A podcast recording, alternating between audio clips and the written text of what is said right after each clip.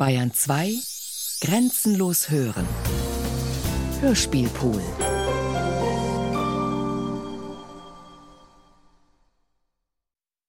Bebuquin oder die Dilettanten des Wunders von Karl Einstein. Zweiter Teil. Zehntes Kapitel.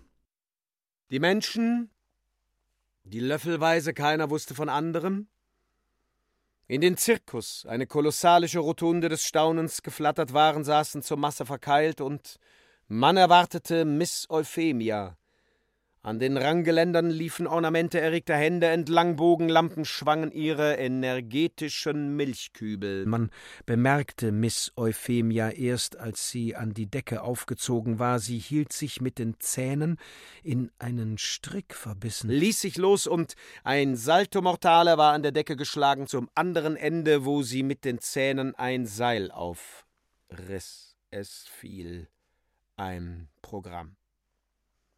Miss Euphemia glitt beim dritten Male am Seil ab. Sie beschloss aus formalen Gründen, sich das Genick zu brechen.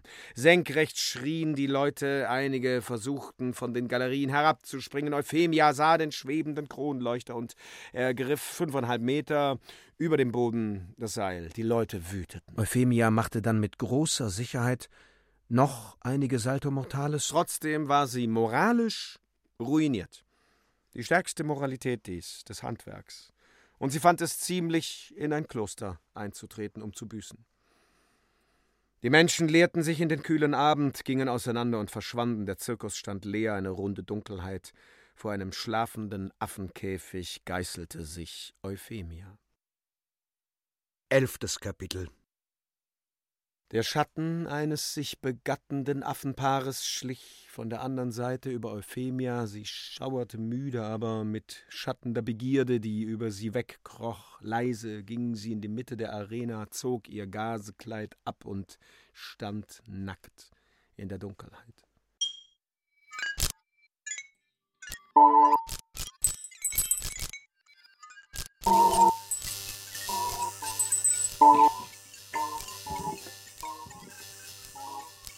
Wenige spärliche Sterne leuchteten durch die Luken, das verhängnisvolle Seil pendelte zwischen ihnen. Sie sind nun erledigt, rief Bebuquin durch die Finsternis.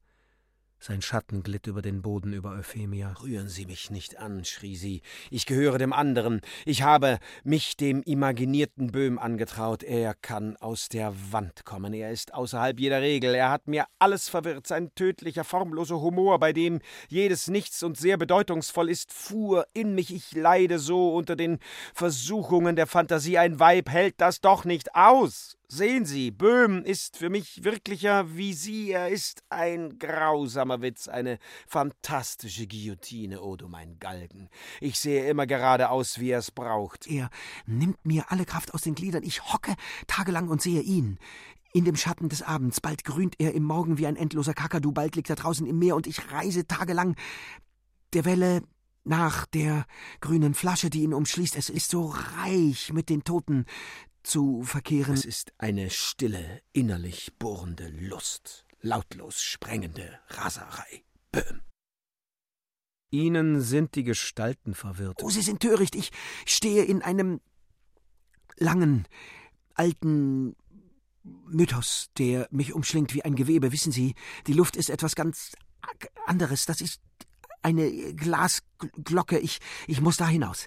Man erstickt so elend in dem engen Leben. Böhm erweiterte in einem ständigen Training die fantastischen Fähigkeiten seines Körpers, seine Stimme, die Strahlen seiner Augen. Ja, was war das? Wie weit reichten die? Ich bin einfach verfallen in die Grenzlosigkeit des Humors. Doch ich leide unter all dem Grauenhaften. Ich vermöchte mit einem zufriedenen Lächeln irgendeinen zu töten. Vielleicht nähme das alle Last von mir. Wissen Sie, wir handeln immer doch zuletzt aus einem Minimum von Überspannung. Die eines findet, an dem sie sich auslöst. Eine große Dunkelheit und ein weniges, ein Grammchen von Überspannung. In uns sind alle Laster, alle Größe nur temperiert, gegenseitig geschwächt, aber wenn sich eins überspannt, der Hass, die Angst, die Liebe, dann ist es in einem Blitz den ganzen Weg durchgeflogen.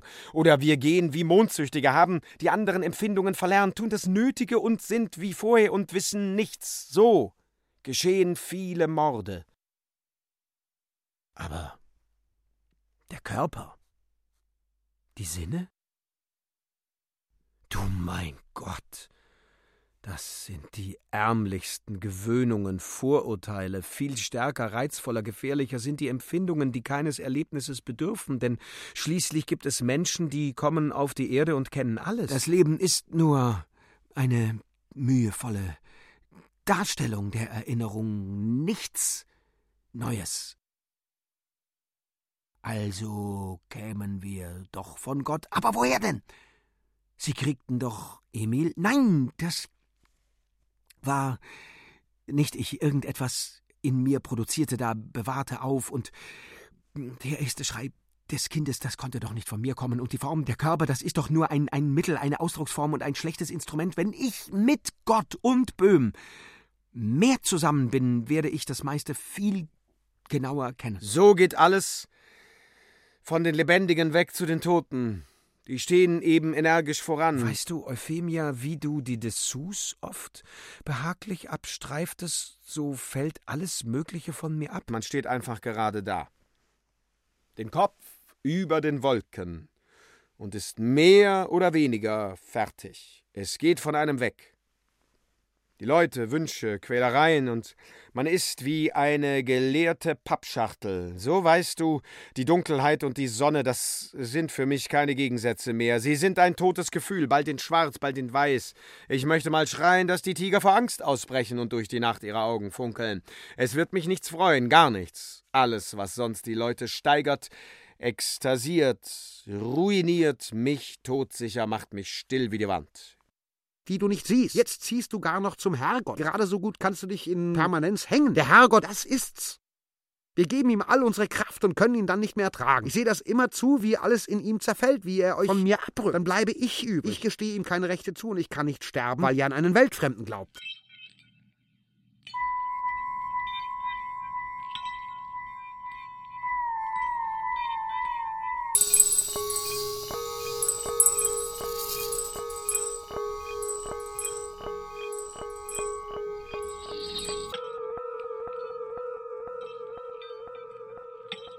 Du, Giorgio. Giorgio, weißt du denn, was für eine Frau die Reinheit ist? Du, weißt du, Frauen ekeln sich meistens vor sich selbst, wenn sie was taugen. Ich will einfach aus all dem Dreck heraus. B. In eure grauen, bleiernen Sauermilchtage. E. In die Erregung der Seele. B. Aber Gott ist ein Wahnsinn. E. Darum umso fester. Genauso wie die unmenschliche Mathematik prächtig und leidenschaftlich. Gott ist die Erregung, die den Körper übertrifft. Gott ist der Tod, den wir über uns hinaus sterben. Er ist die aufsprossende Vernichtung unserer selbst. Er ist die übermessliche Größe, Farbe, die wir noch nicht sehen. Oh, wie soll ich ihn tanzen? Ich müsste Sterne in die Hände raffen. Sonnen mir unter die Sohlen legen. Mein Mund sei ein grenzenlos Orchester. Und das Blech und die Pauke vielfach besetzt. Ich zerdrücke Trauben in den Fingern und weiß ihn. Ich liege still und bin weiß wie der Mörtel, der die Wände bedeckt, und kenne Gott. Er ist der glühend Lauernde in der Dunkelheit. B. Er ist der Wahnsinn. Das Unmögliche. Der tödlich Auflösende, die unfruchtbare Steppe, in die wir kräftige Häuser zwingen, die Gefahr für den Willen, er ist mein Hass. B. Buquin, halten wir den Atem an. Sie sind ein ganz liebloser Mensch, der nichts opfert, der alles für sich haben will, und das geht nicht. Lassen Sie einiges und nicht zu wenig dem Herrgott. Oh, ist das nicht Böhm? Ihr wurde kalt. Dann zog ein feuriger Schweiß über den Körper. Hören Sie, sagte Giorgio, das ist Unsinn. Schlimm ist es einfach, jedes als Versuchung, als Reiz zu empfinden.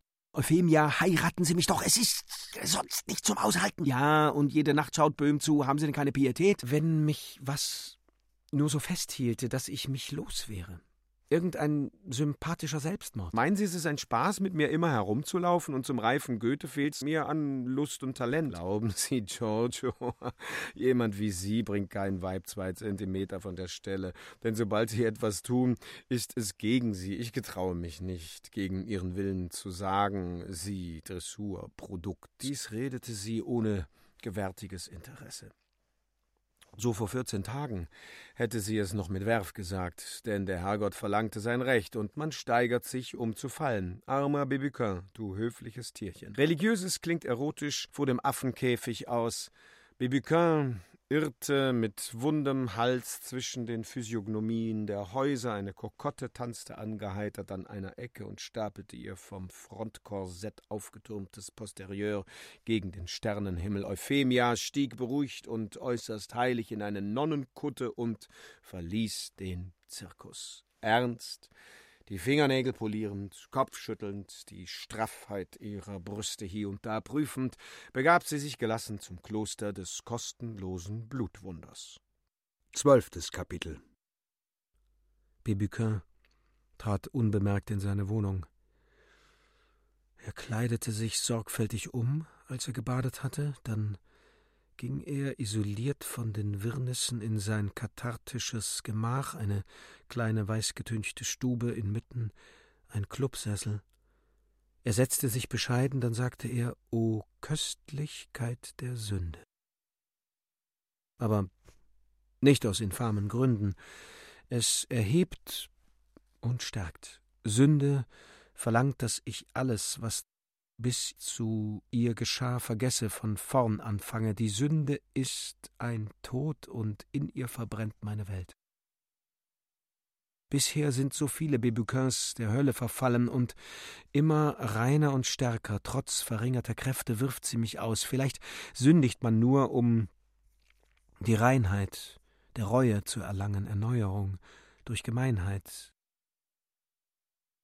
Jedoch der Schmerz, wenn ich an die Sünde denke, kann ich nicht leben. Vergesse ich sie, entschwindet mir nötig mein Leben bis zu diesem Wort, und ich habe es dem Satan zu überantworten. Gott, wann kann ich mein Lebensende dir geben?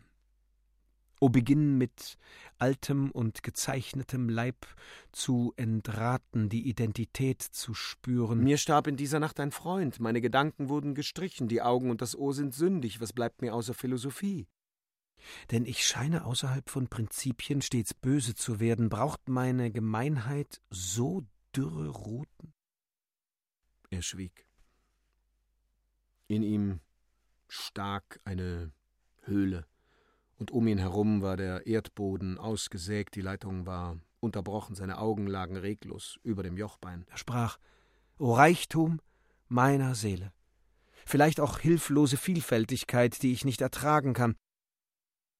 Und dann diese Armut, es peinigt mich. Wann verstehe ich, dass man, um zu leben, um Person zu sein, nur ein Ding kennen darf? O Reize zu spüren, wie mannigfache Worte und Meinungen sind und wie schmerzlich nur eine Deutung zu erlernen. Diese eine Deutung ist die Form.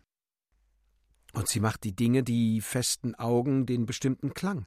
Wenn ich mich in den Reizen der Mannigfaltigkeit verstecken könnte, und ich weiß nicht, von welchem Zentrum aus ich auferstehen soll. Herr, der du uns Arbeit gabst, verschone mich mit ihr, damit ich die mögliche Größe ahne, statt ein geringes Maß zu realisieren. Welch törichte Suggestion dieses Wort. So liege ich mit scharfem Ohr wie ein buntes Tier über deinem Boden, um eine Mitteilung zu erwarten, denn heute habe ich kein Gewand, in dem ich auferstehen könnte. O oh Gott! Du gabst uns einen Körper, vielleicht identisch eine Seele, die den Körper an Möglichkeiten übertrifft, die ihn schon lange Zeit und oft ausrangierte und die glänzenden Platten der Denker, die Sonne verschmäht es, sich in ihnen zu beschauen? Suchen? Die Balance? Ich aber wünsche, dass mein Geist, der sich etwas anderes als diesen Körper, o Gartenzäune, Stadtmauern und Safes, Pensionate und Jungfern heute, denken will, auch ein Neues wirkt und schafft. Ich kann absonderliche Wesen machen? Verrücktes Zeichnen? Auf Papier? In Worten? Ich selbst bin verzerrt, aber mein Bauch bleibt ein Fresser. Welch geringe Versuche der Heiligen, nach Sprüchen der Evangelisten den Körper zu verwandeln. Herr, gib mir ein Wunder. Wir suchen es. Seit Kapitel 1. Dann will ich normal sein, aber erst dann. O Gott, wenn du mehr bist als das der Wahrheit angenäherte Gesetz, der Körper erbarme dich doch meiner Langeweile, starb doch schon Böhm an ihr. Bibequin, sagte er, das Ganze ist ein Erziehungsheim. Die drüben sind so menschlich einfach. Es gibt zwei Dinge, entweder sie schweigen und machen mit einem imaginären Phallus unendlich, oder sie tun das Gleiche und zeichnen eine Eins. Ich zeichne eins und meine isolierte Hirnschale rostet. Ich grüße dich, alter Märtyrer. Vernichte die Identität und du fliegst rapide, aber fraglich, ob du das Tempo aushalten wirst. Eins, Halleluja, eins, Halleluja, Amen, eins. O Notwendigkeit, Halleluja, O Gesetz, O Gleichheit, wo alles in sich selbst schläft, O stille Kontemplation, O Verdauung des Straußen, der den eigenen Kot frisst. Eins, Halleluja, eins, Halleluja, leb wohl, eins, Halleluja. War es Philosophie oder ein Analphabet? O Gleichheit, O eins. Mancher jedoch zählte bis auf zwei. O Erweiterung des Dualismus, O Gehen zwischen den Ufern, O hinüber und herüberrennen, Altertum der Gedanken, O Antiquarer der Gemeinplätze, O prähistorische Tiefen. Seht, mein Leben ist mir verhasst, es ist gänzlich zerstört. Um moralisch weiterzumachen, bedarf ich neuer Existenzbedingungen, eher als des Brotes. Ich kann nicht in der Kette weiterleben, ich will nicht, wäre moralisch inkonsequent. Man treibe mich nicht in die alten Gleise und sei barmherzig. Es muss eine Änderung eintreten, die stärker ist als meine Sünde und meine Reue. Ich muss eine Erneuerung haben. Ich bedarf einer Erdperiode. Die Nacht färbte sich langsam empor. Die weiße Stube opalisierte wie altes Gestein. Lohende Schatten zogen über die Wände, eine kleine weiße Wolke stand vor dem Fenster, ein brennender Sonnenstrahl durchglühte sie, Bebequins Körper verschwand in den Schatten, nur der Kopf schaute bleich inmitten der Wogen der Dämmerfarben die versinkende Wolke an, sein Kopf ein Gestirn, das erkaltete.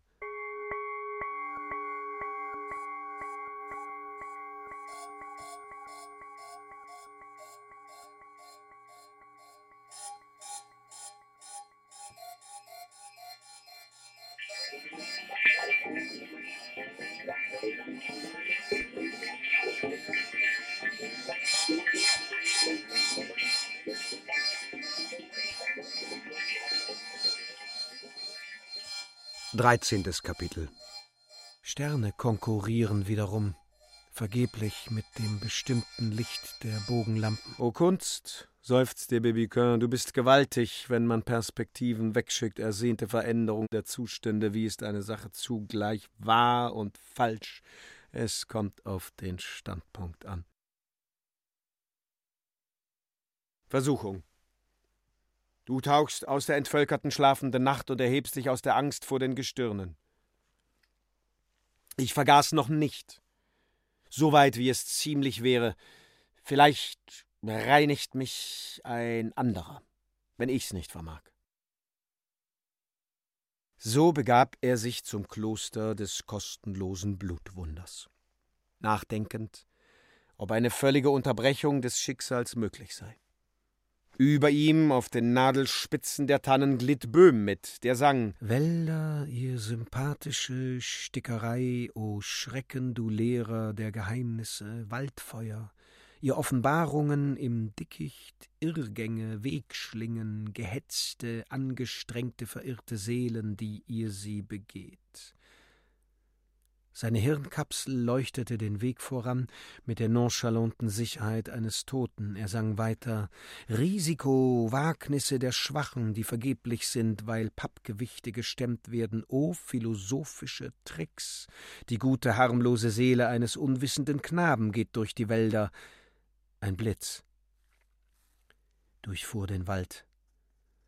Der Baum, über den Böhm stieg, schüttelte sich, Bébuquin hatte große Mühe, der Luftreise Böhms nachzukommen, trotzdem dieser recht rücksichtsvoll war, aber oft, wenn Böhm meinte, jetzt müsse es besonders gut gehen, versank Bébuquin im Morast oder stieg keuchend aufwärts, während Böhm die Kugel einer Akazie leicht betanzte. Oh, Stehpunkte, Vielfältigkeit der Logiker, Kontrapunkt der Sphären, rief Böhm, sorgfältig das stille Licht seiner Lampe schützend, die ihr die Dinge zwar vermanscht, doch kaum ruinieren könnt. Wie entzückt ihr meine Augen, da ich das fatale Denken mir streng abgewöhnte. Bébuquin, der Wille zur Dummheit verlangt Entsagung, und man bekommt ihn nur durch sorgfältiges zu Ende denken.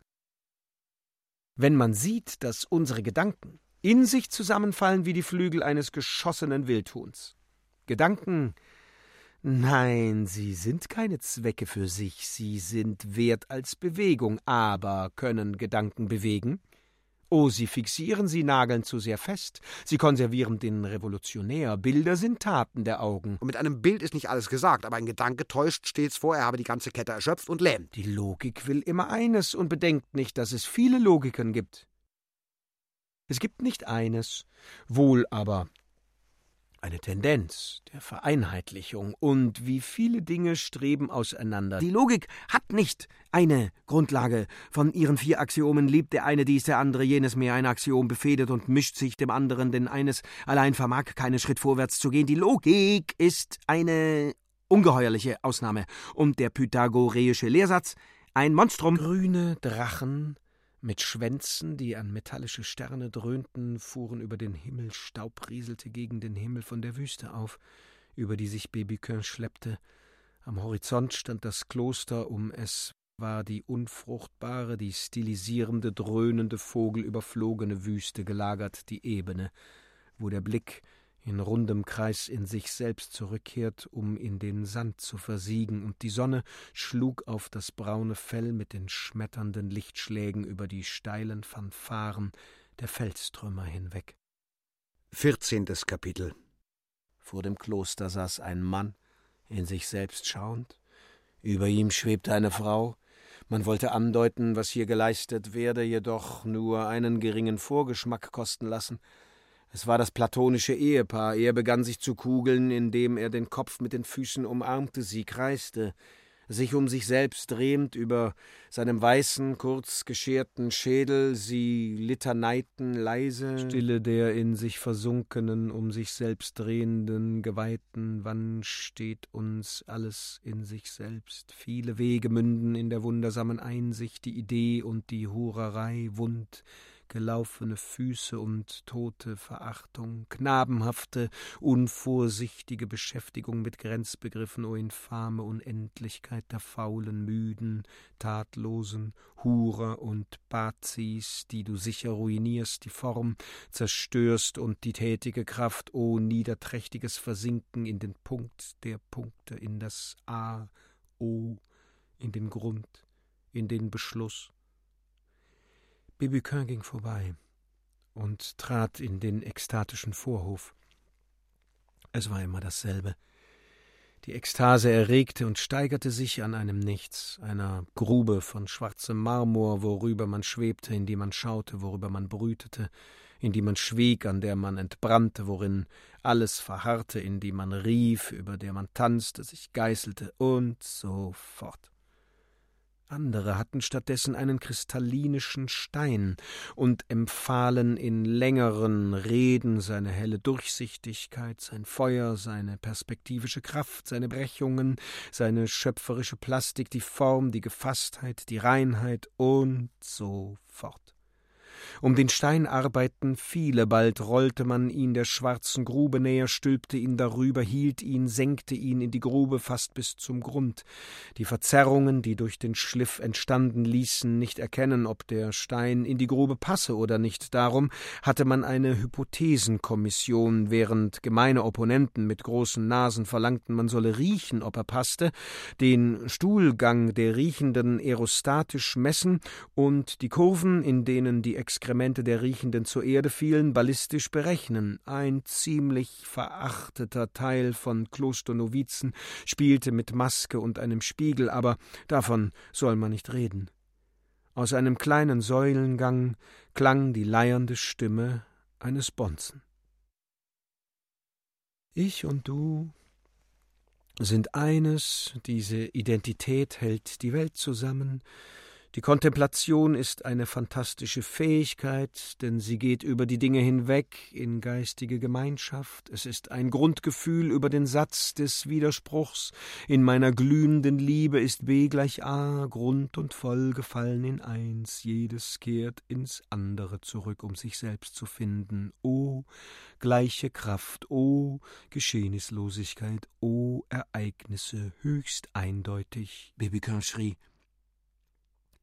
Hier wird ein sanktionierter Selbstmord vollzogen, hier wird sakrale Idiotie gezüchtigt, Augen ausgerissen, mein Herr, ich kam gerade hierher, um einen neuen Menschen zu fabrizieren, ich lebe nur noch vom Wort anders, ich kann die Gleichheit nicht gebrauchen. Der Bonze rief ihm zu, werden Sie der Erscheinung nach anders? Übrigens ist es ganz belanglos, was Sie meinen, Sie sind ja nur Urgrund, darum innerst sündlos. Bibikin schimpfte, mich interessiert der Urgrund gar nicht. Ich pfeife drauf. Böhm, trat ihm entgegen in gelber Mönchskutte. Eine Hoffnung besteht, Bewika. Die Verwandlung tritt vielleicht mit dem Tode ein.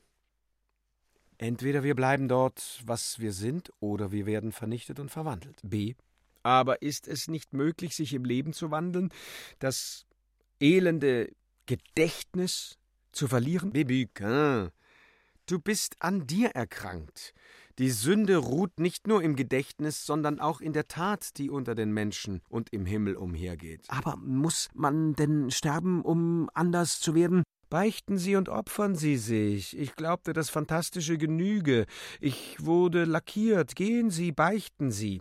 Bibuquin rief beichtend in das Tor der Kapelle. Ich verzichte darauf, durch eine Reinigung reduziert und entleert zu werden. Ich verpöne es, in Armut von vorn anzufangen. Ich will irgendein anderes Schicksal. Ich sah mein Schicksal. Es ist nichts als die Wiederholung einer Dummheit. Ich bitte, dass es mir gelinge, von den vielen Dingen, die ich mir vorzustellen vermag, eins zu sein. Der Beichtiger rief erwidernd aus dem Innern der Kapelle. Sie stellen sich vieles vor. Sinnvoll aber sind nur Vorstellungen, mit denen man handeln kann. Sie bedürfen der Grundverwandlung. Die aber ist der Tod. Bibuquin. Viele Dinge geschehen, die nicht einzuordnen sind, verworfen oder nicht gesehen werden, verdeckt von der tödlichen Vernunft. Strophe Petrefakte Bäume meines Gartens spiegeln sich im blinden Kristallboden. Die Bewegung meiner Hände fährt nur in die Ruhe. Jedes Brennen, Fliegen, Reißen wird versteint. Zum schlafenden Gebirge fügen sich die Tage an und je toter, desto fester. Unvergänglicher. Steiler. Unübersteiglicher. Hemmt mich das Bleibende. Die Vergangenheit. Antiphone der Fähige bildet Vergangenes um, im Wechsel seiner Gegenwart und Zukunft, und diese wandelt sich, gewinnt auch an Beziehung, und furchtlos, ja schädlich wird es im zehnten Jahr. Das Glück. Und einzige Lösung. Strophe. Was in Erinnerung steht, ist verlorene Kraft und Hemmung, Bindung zu gleichen Sünden. Was geschehen ist, wirkt wie die Schablone wir stehen in dem Fluss, immer brodelt das gleiche Wasser. Man sprach in einer leichten Unterhaltung weiter. Bibiquin meinte, Sehen Sie, die Logik fixiert, soweit unsere Fähigkeiten auf sogenannte Tatsachen angewendet werden. Sie bedenkt nur unsere praktischen Bedürfnisse, richtet sich nach den Dingen und sucht diese in übereinstimmenden, sich wiederholenden Beziehungen zu erhalten. Aber in mir ist so viel und gerade das Wertvollste was über die Tatsache hinausgeht. Die materielle Welt und unsere Vorstellungen decken sich nie. Darum ist die Tat notwendig, dies Korrektiv von Tatsachen und Dingen. Wenn man jedoch wie ich zu der Überzeugung gelangte, dass wir weiter müssen, dass wir uns verwandeln müssen, ist es dann nicht möglich, dass eine neue Art Mensch entsteht, die es verschmäht, in den gleichen Straßen weiterzugehen? Trompeten und Pauken schollen von der Decke der Kapelle. Bibuquin trat in sie ein. Er sprach weiter Bisher wurde das Religiöse an den Tatsachen zur Groteske oder umgekehrt. Aber vielleicht decken sich die Dinge nie, damit das Schöpferische nicht einschlafe. Gott, das Fantastische, die ganze unterdrückte sprachlose Sensibilität wollen reden. Wir sträuben uns gegen diese immer gleiche Auslese. Die Welt muss sich uns verwandeln.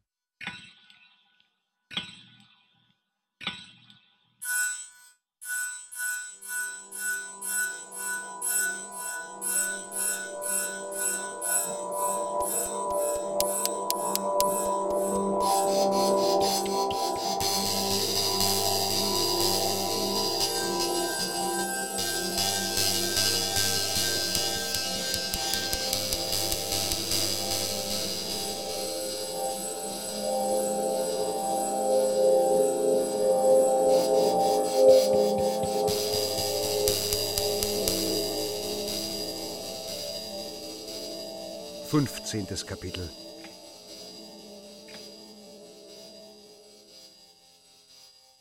Bibuquin soll in der folgenden Nacht lange und im Zusammenhange gesprochen haben. Er sagte in der Leere des Zimmers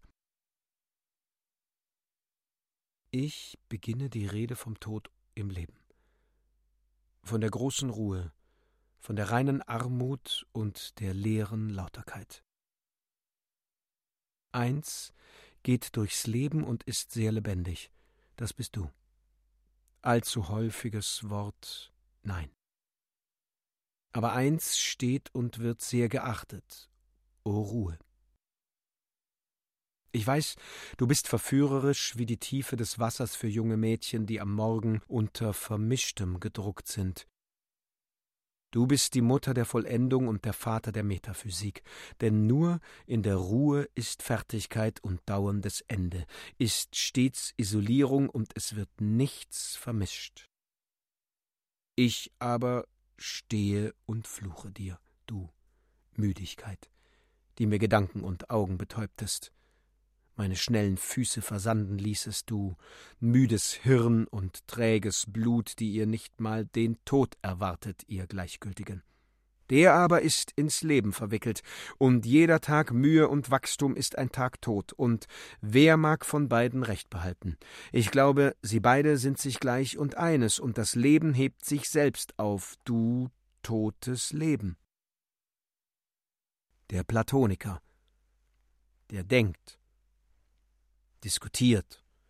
Und sein mühsam Ziel eine Sicherheit und Ruhe. Ziele erregen die Kraft und beenden sie. Wer weiß, ob die gefundene Idee mehr fördert als bewegt. Sie stärkt vielleicht dich, primitive Sicherheit, dich, Geist. Ich verbeuge mich nicht. Doch er lehrt den Toren um dich hundert Dinge verachten. Und ich sah nur, dass ein Mensch ein Kräftewirbel ist, von dem einiges ausfließt, und anderes geht in ihn ein, bis du Ruhe kommst. O Reinheit, was sagst du? Anderes als du erträgst nur Geringes. Und die Lehre von der Armut meint dasselbe. Ihr seid sehr hohe Erkenntnisse gewesen. Tod und Endlichkeit. Du bist der Erzeuger unserer Arbeit. Du treibst uns zur Mühe und vielleicht bist du der Vater des Lebens. Und dies keimt gering nur vor dir auf. Du lässt die Gestirne leuchten und zeigst unsere geringe Kraft, denn Mond und Sonne scheinen einander zu in notwendiger Umarmung. Wir jedoch können nur nach einem Gestirn handeln, und dem Auge sind sie sich ausschließende Gegensätze. Tod. Du bist der Vater der Zeugung. Und du gabst uns Menschen alles Endliche, bestätigst unsere Sinne, welche Formen sehen, hören, schmecken, und bejahst die Ahnung des vielleicht dilettantischen Geistes, damit wir sehen dürfen und eines schauen, damit wir denkend nichts sehen. Ich bin ein Vollstrecker für dich, Tod. Ich will es sagen, dass nur Gestorbene sterben. Wenn einer jung und kräftig stirbt, vielleicht stirbt er für einen anderen? Du gabst uns Begierden und Ziele, und wir wehren uns gegen dich durch Zeitloses, durch seiende Ideen, durch den Anspruch auf Totalität, aber vielleicht sind das deine geringsten Formen, Tod? Du, Vater des Humors? Wenn dich ein Wunder, das ich mit meinen Augen sehe, vernichtete? Dein Feind ist das Fantastische, das außer den Regeln steht, aber die Kunst zwingt es zum Stehen und erschöpft gewinnt es Form. Ich nenne dich Tod, den Vater der Intensität, den Herrn der Form. So steht es für dieses Leben. Die Nacht trat in die Stube.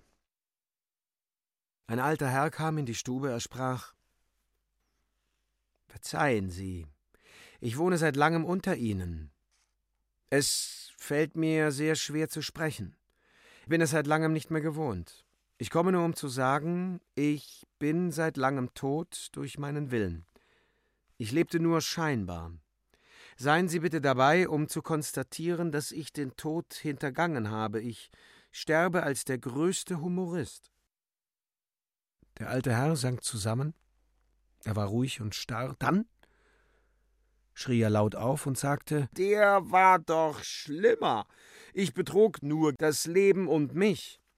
Bébuquin trug den Leichnam in die Wohnung des Alten.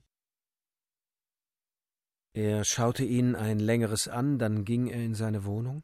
Er schaute durch das Fenster zur breiten Baumallee hinunter, einige Menschen kamen mühselig wandernd vorüber und riefen das Gesetz ist die große tötende Ausnahme, wir gehen in den Dingen die Wunder zu suchen.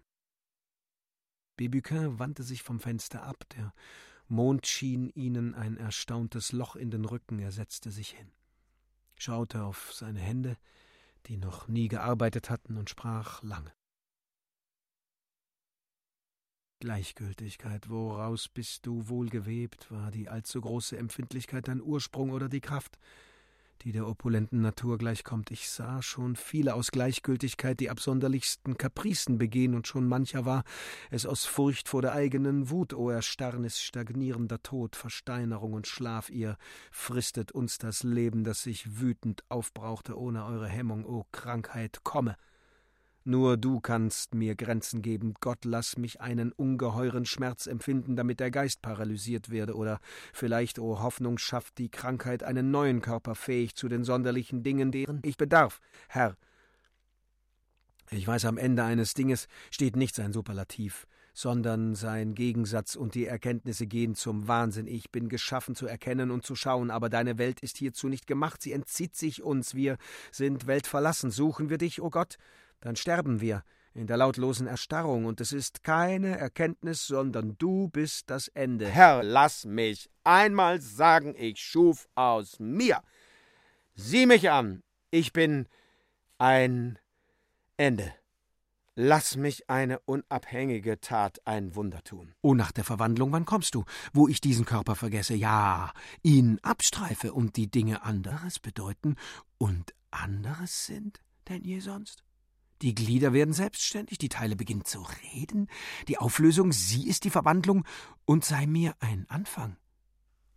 Sechzehntes Kapitel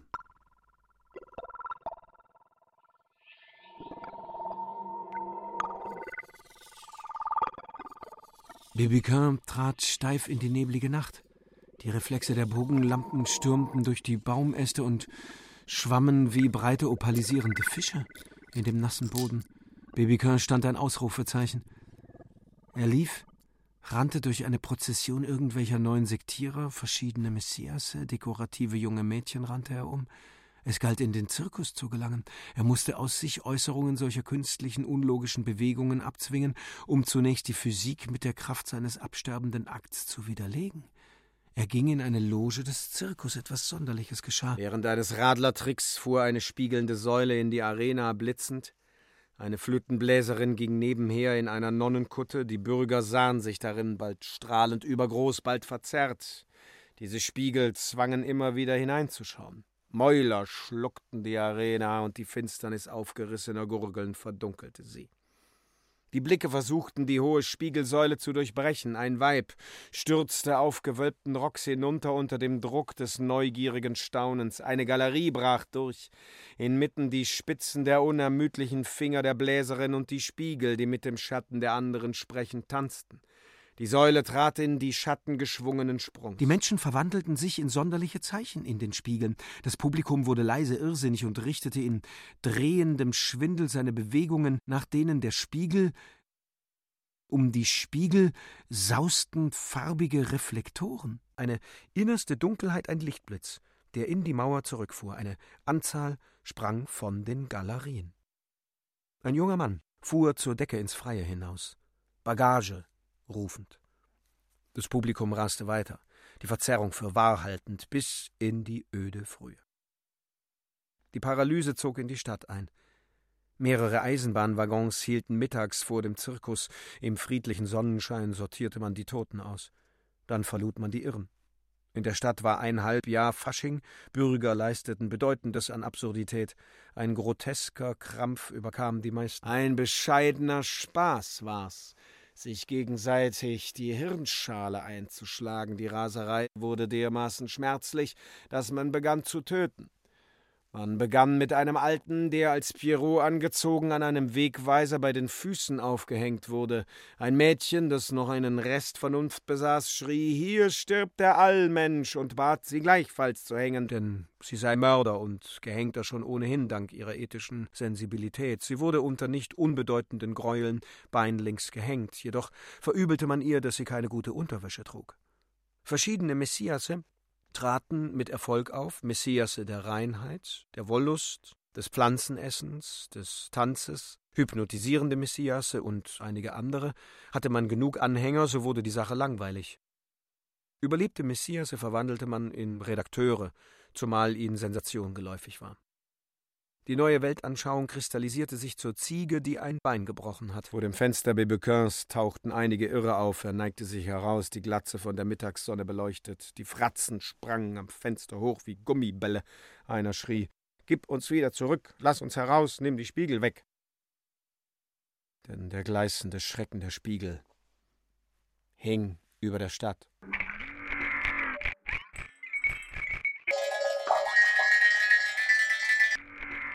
17. Kapitel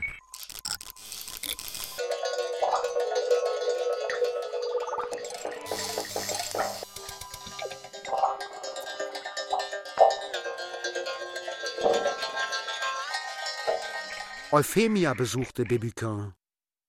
Sie klopfte an der Tür. Beinern knackte der Gruß. Er rief von innen: Er ist nicht da. Kam sich abhanden. Sie trat ein. Euphemia, die einen ziehen sich zusammen, verkrumpeln. Ich platze, ein rasend sich verlieren. Wie weich, dicht und scharf, schneidend wie ein Florett mit vielen Kurven. Man wird einfach und stumpf. O zuckender Blitz, o stehende, gerinnende Funzel, ich hätte auf mir stehen müssen, auf der eigenen Stecknadel, mich stumm, in mich bohrend, bis die strahlende Spitze aus dem Hirn heraussprießt, blitzend, und der Schädel futsch ist. Man muss den Mut zu seinem privaten Irrsinn haben seinen Tod zu besitzen und zu vollstrecken. Menschen, die zum Irrsinn geschaffen sind, die sich mit normalen Weibern bekämpfen, den gebärenden Gemeinplätzen. Euphemia sagte, auf dicken Beinen stehend, lieblich breit grinsend, mütterlich banalisierend, abtötend. Du kennst keine Güte. Er, du ruinierst mich. Wer lässt mich, wie ich sein muss? Sie, du hast so zu sein, dass du die Verantwortung für Kinder übernehmen kannst. Aber mit mir wird Schluss gemacht. Blödsinnig lange, dumme, gähnende Schatten schlossen ihn ein. Der Tod! schrie sie. Verzeihung, zweimal zwei ist vielleicht immer vier. Dann geht es weiter. Vielleicht auch nicht. Dann ist Schluss.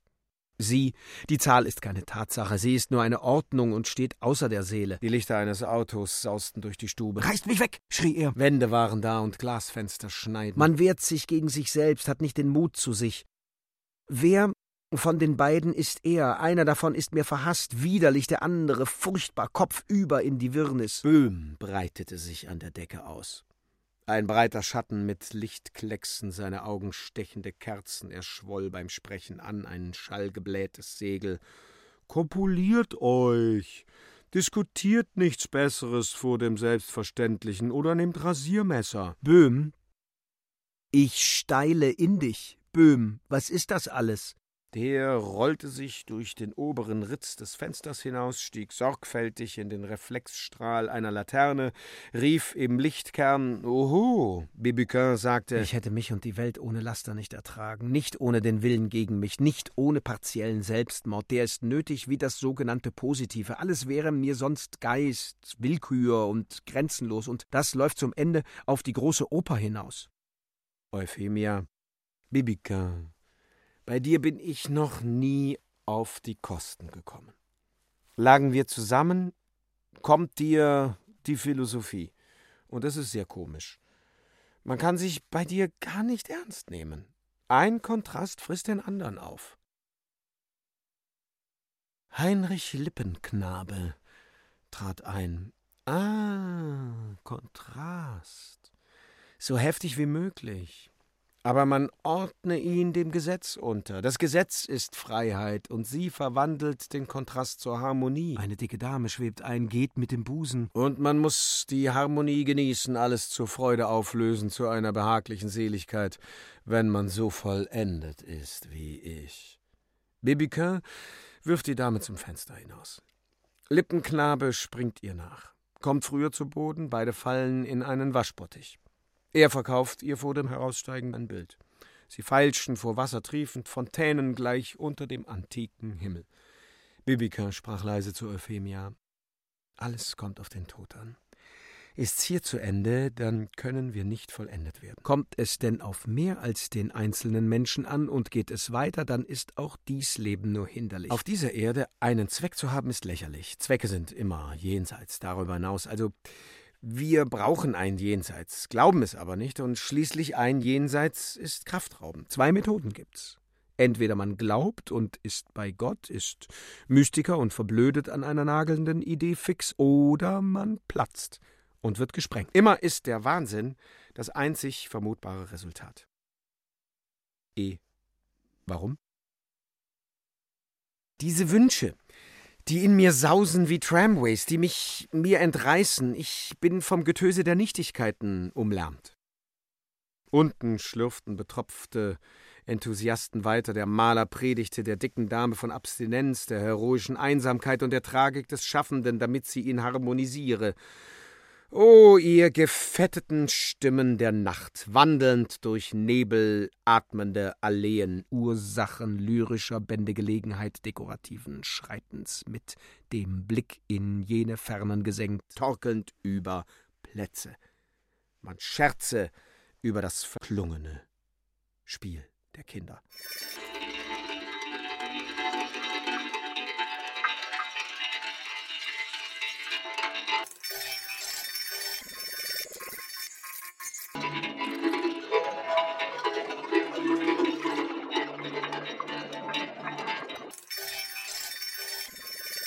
18. Kapitel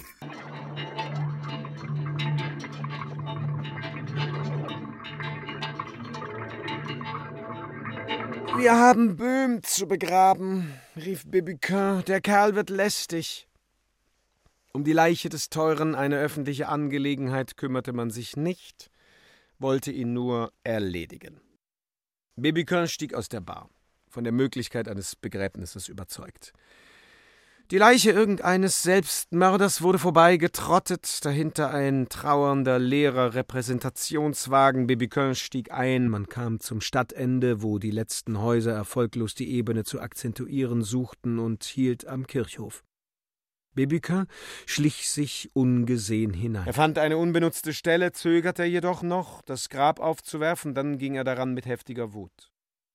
Wie er einigermaßen ein Loch zustande gebracht hatte, war die übrige Amtshandlung zu Ende. Er grub weiter, stellte sich als Monument hinter die Grube, des Öfteren den Grabspruch sagend: Weinet inniglich und seid gebückt, und faltete die Hände über die Brust.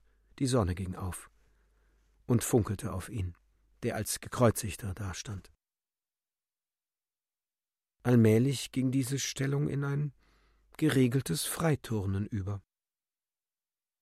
Stofflosigkeit, Stofflosigkeit, knirschte er vor Wut und begab sich zum Grab einer gewissen Josephine Peters, geborene Davids, um heiße Tränen zu vergießen.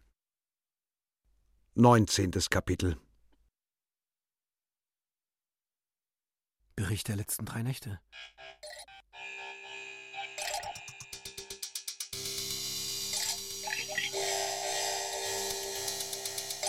Erste Nacht. Babyquin lag ruhig in den weißen Kissen, lang ausgestreckt, lange ein Loch in die Decke stierend, welche sich nicht hob. Kurze Zeit meinte er, im Schlamm zu schwimmen. Dann fieberte er sich, den Kopf mit den Fingern umfassend, ziemlich ängstlich, versteckte er sich vor dem offenen Fenster. Er war nicht fähig zu sprechen. Nach einer Stunde redete er sehr beherrscht. Zweite Nacht. Bébuquin vermied es einzuschlafen, wohl die Träume fürchtend. Es sei Gefahr, meinte er, dass er zu sehr ins Träumen gerate. Er spricht sehr erregt und spürt um sich dunkle Vögel flattern. Dann erstarren die Kiefer.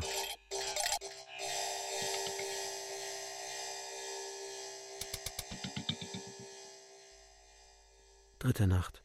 Bibiquin schlief ruhig ein, fuhr im Schlaf einigemal mit den Händen empor, sein Gesicht lag allmählich wie im Krampf, die Haut faltete sich und umrunzelte den ganzen Schädel.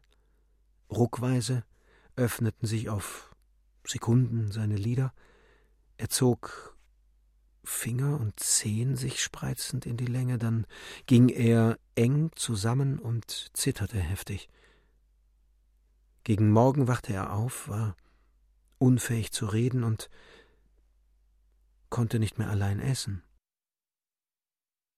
Nur einmal schaute er kühl drein und sagte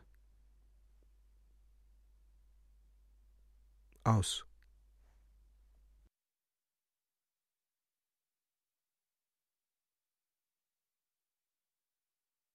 Bébuquin oder die Dilettanten des Wunders von Karl Einstein. Zweiter Teil. Mit Ingo Hülsmann und Sven Lehmann. Musik Daniel Dickmeis, Ton Peter Keins, Regie Ulrich Gerhardt. Produktion Bayerischer Rundfunk 2012. Redaktion Herbert Kapfer